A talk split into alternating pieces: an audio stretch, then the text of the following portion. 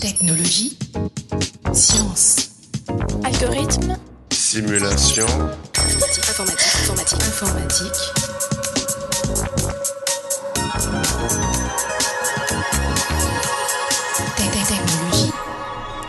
Chers auditeurs, bienvenue dans ce 67e épisode du podcast Interstice. En ce début de la COP21, la conférence des Nations Unies sur les changements climatiques, les questions sur le climat et sur notre capacité à agir se multiplient. Les simulations climatiques peuvent être vues comme un outil de dialogue entre les scientifiques et les citoyens afin d'agir ensemble sur un monde partagé. Nous en discutons aujourd'hui avec Denis Dupré, maître de conférence en délégation dans l'équipe STIP d'INRIA Grenoble-Rhône-Alpes. Denis Dupré, bonjour. Eh ben bonjour et merci d'être venu jusqu'à nous, hein, à Grenoble. Merci à vous. Avant de rentrer dans le vif du sujet, que pensez-vous de la COP21 Alors, avant la COP 21, donc c'était Copenhague, et donc euh, c'était d'abord une approche euh, top-down. Donc on commençait à regarder euh, pour le monde qu'est-ce qu'il faut, et puis ensuite on essayait de décliner aux États. Et on, on tentait d'imposer à chaque État ce qu'il devait émettre. Alors ça a effectivement bloqué sur la question du partage des efforts et de la justice. Donc ça n'a pas vraiment marché. Et avec la COP 21, il y a la Chine, il y a les États-Unis et tout le monde est entré dans le jeu. Donc c'est un espoir important. Et le COP 21 a renversé les choses. C'est maintenant une approche bottom-up. C'est-à-dire on va partir des États et après on va se dire bah, pour le monde ça fait quoi? Et donc qu'est-ce qu'on a fait? On a fait une innovation pragmatique dans la négociation. On est parti des contributions volontaires des États, qu'est-ce qu'ils acceptent de faire, et on a oublié temporairement la question de la justice. Avec la COP21, on vise donc un accord contraignant, c'est-à-dire on va viser à contrôler les émissions et contrôler les engagements des différents pays. Donc c'est un grand pas pour atteindre l'objectif d'augmentation moyenne de la température en fin de siècle. Il faudrait pas que ça dépasse 2 degrés. Et donc la COP21, c'est une première étape. Hein, Pourquoi cet objectif de 2 degrés? Ben, Ça correspond à des impacts qu'on estime gérables sans déstabiliser trop les sociétés. Au-delà, c'est l'incertitude majeure avec apparition peut-être de phénomènes irréversibles et puis de dégâts qui vont être exponentiels avec la différence de température. Vous travaillez donc dans l'équipe STIP, dont l'acronyme signifie soutenabilité, territoire, environnement, économie et politique. Mais où est l'informatique dans tout ça? L'équipe STIP va centrer ses recherches sur l'usage des outils pour répondre à nos enjeux majeurs et prendre des décisions. Et donc, qu'est-ce que sont aujourd'hui nos enjeux majeurs? Il y en a pas mal, mais ceux qui sont structurants, c'est notamment ceux de notre titre acronyme STIP, soutenabilité, gestion des territoires, et donc cette attention couplée à la fois à l'environnement, à la fois à l'économie, à la fois au social. Mais après avoir compris donc ce qui est le rôle des équipes scientifiques, il faut aussi décider de nos actions. Donc c'est le deuxième temps. Et là, ça va être les multiples parties prenantes, donc les politiques, les citoyens, les entreprises, mais aussi les scientifiques, hein, qui doivent décider, et ils vont décider à partir d'indicateurs qui vont représenter la complexité du problème sous les trois angles qui caractérisent ce qu'on appelle les trois piliers du développement durable, l'économie, l'écologie et le sociétal. Donc l'outil informatique, il est bien au cœur de la cohérence de la chaîne d'action qui va de l'expertise, expertise qu'on va développer pour déterminer les indicateurs, jusqu'à la mise en œuvre des modèles numériques qu'on va faire et au processus de décision collective. Donc nous, à STIP, on part de problèmes concrets sur lesquels on vise une vision globale des impacts. Alors, quels sont les objectifs ou enjeux de vos recherches dans le cadre de la lutte contre les changements climatiques? Nous avons des recherches avec différents types d'approches, dont la- une approche bottom-up, où dans ce cas-là, on va partir des problèmes et des terrains d'expérience. Je vais vous citer des exemples de terrains d'expérience. Le premier, c'est l'UTI. C'est un modèle intégré de transport et d'usage des sols qui est développé sous la direction de Peter Sturm. Donc, ça va servir à déterminer l'usage des sols sur un bassin d'emploi et déterminer des stratégies de transport et d'aménagement du territoire qui vont être plus ou moins favorables en termes de gaz à effet de serre. Et on va regarder aussi l'accès au transport, au chauffage des populations les plus pauvres. On a aussi finalisé une recherche cette année avec une entreprise textile en Chine, avec un directeur d'usine chinois, et qui souhaitait piloter les modifications dans son usine pour intégrer des questions écologiques cruciales.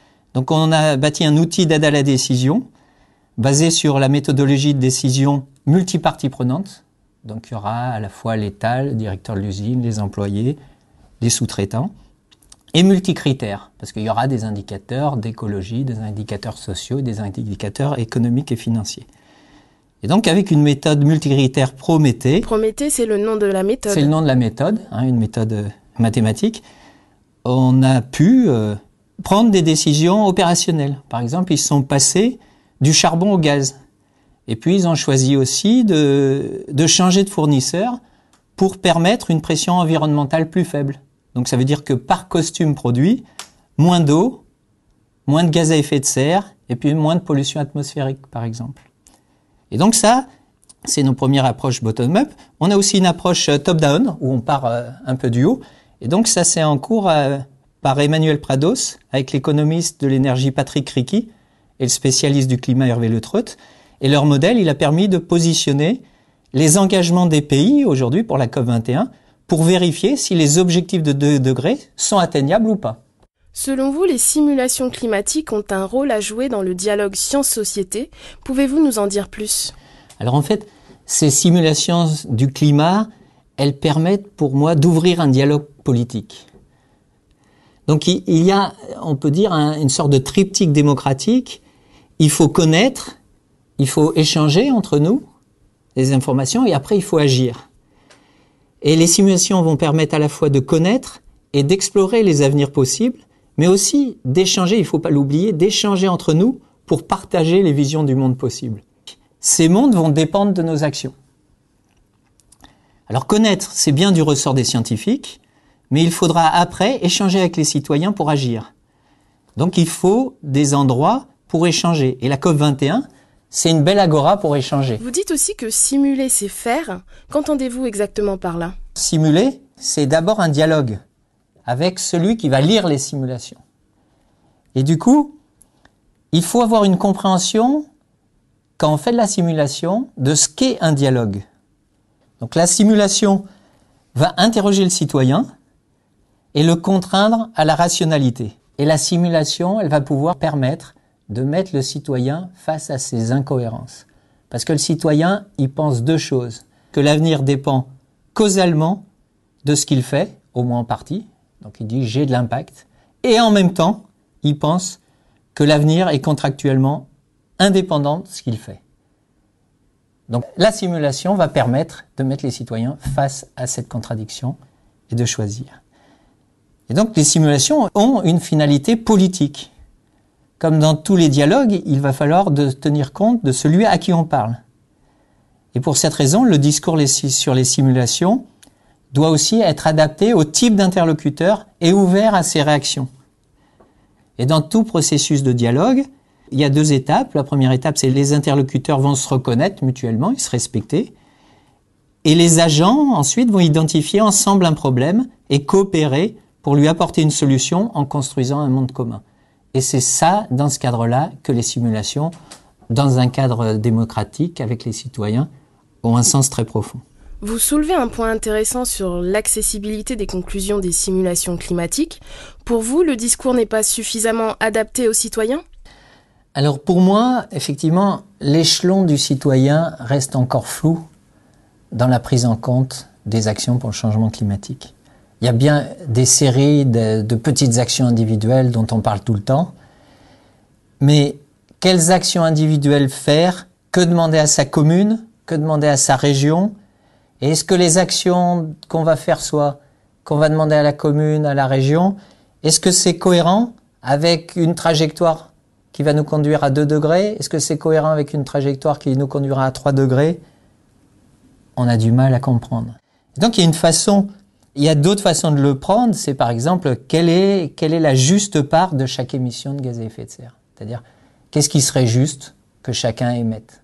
Alors ça c'est une question intéressante à laquelle a répondu euh, Jean Covici, hein, c'est un expert sur l'énergie et le climat. Et lui sa réponse c'est euh, ce qui serait euh, honnête d'émettre, c'est ce que peut supporter la planète divisé par le nombre d'habitants. Et du coup, ça fait 1,7 tonnes de CO2, alors que le français émet en moyenne 7 tonnes de CO2. Ah oui, on est loin du compte. On est loin du compte. Et qu'est-ce qu'on peut faire avec une 1,7 tonnes de CO2 Alors là, je vais vous faire peur. On peut faire juste un aller-retour de Paris à New York, le reste du temps, il faut pas vivre. Ou alors on peut faire juste construire 4 à 5 mètres carrés de logement en béton. Ou on peut manger 80 kilos de bœuf et c'est tout pour son année. Hein? Mais du coup, cette question de cohérence globale pour le citoyen, elle est fondamentale parce que la responsabilisation du citoyen est incessible aux institutions. Et c'est la question centrale de toute démocratie. Mais existe-t-il des solutions pour rendre les stratégies politiques plus efficaces? Oui, donc ça, on aimerait bien tous. Hein. Alors, il n'y a pas une stratégie unique, mais il va falloir changer le cadre de prise de nos décisions. La stratégie sur laquelle l'équipe STIP mise implicitement, c'est la démocratie qu'on appelle participative. Donc, on veut développer prochainement un outil informatique qui permette de la mettre en œuvre assez facilement. Donc ça, ce sera un de, nos objectifs, un de nos projets. Donc plus de démocratie. Donc ça veut dire quoi? Après avoir éclairé les parties prenantes, il est possible de dégager des consensus. Et donc c'est sur cette pratique-là euh, qu'il est intéressant euh, de travailler euh, aussi dans les années à venir. Donc pour finir, quels sont les défis à venir selon vous? Alors les défis à venir, ils sont relativement nombreux. J'ai peur qu'on ait une liste et qu'on y passe la semaine. Mais enfin, si on veut résumer, il y en a deux. Il convient, pour ce qui est des changements climatiques, il faut déjà infléchir le plus possible la tendance d'émissions de gaz à effet de serre. Donc, premier objectif, hein, défi urgent. Et puis après, le deuxième défi, il va falloir gérer les conséquences des insuffisances de nos actions, parce que nos actions ont une très forte chance d'être insuffisantes. Et là, il y a un défi psychologique de changement de l'humain qui est euh, incroyablement difficile, parce que l'urgence de l'action, elle n'est pas compatible avec le cerveau humain. Le cerveau humain, il est conçu pour euh, réagir à un danger immédiat. Hein. il y a un lion qui attaque, euh, l'homme réagit tout de suite. le cerveau humain, il, ne fonctionne pas pour réagir sur des dangers à 5 ans, 10 ans, 15 ans. Et c'est pour ça que ça a du mal à rentrer cette question-là chez les citoyens et chez nous. C'est un peu pessimiste comme vision. Alors non, il y a du coup. Il y a des solutions? Il y a sûrement des leviers. Donc dans les leviers, je pense qu'il faut considérer qu'on est en guerre contre le changement climatique. Et donc dans ce cas-là, le danger immédiat réapparaît. Alors du coup, le cerveau de l'homme, il est programmé pour ça. Donc en période de guerre, les choses changent. Et par exemple, le dogme aujourd'hui des marchés autorégulateurs, qui marchent plus ou moins bien, en période de guerre, s'est mis sous le tapis et on fait de la politique et on impose des décisions. Et en fait, il y a urgence de l'action quand même pour le climat. Les, les, modèles dont je vous ai parlé, développés par Emmanuel Prados, montrent qu'il ne reste que 4 ou 5 ans pour mettre en place des politiques drastiques. Donc à chaque action qu'on fait, il va falloir peser les impacts sur le climat, mais pas seulement sur le climat. Il faut aussi mesurer les impacts sur la production agricole. Est-ce qu'on va pouvoir nourrir toute la planète, 9 milliards d'humains? Les impacts sur les inégalités. Et il faut ensuite peser ensemble quels sont les meilleurs choix. Et du coup, les outils qu'on cherche à développer, ils sont génériques à l'intérieur de l'équipe type et ils vont pouvoir essayer de permettre de répondre à toutes les questions de ce style où il convient de prendre une décision et d'agir. Voilà. Denis Dupré, merci d'avoir accepté cet entretien. Eh bien, merci d'être venu. Chers auditeurs, à la prochaine et n'oubliez pas les sciences du numérique avec Interstice.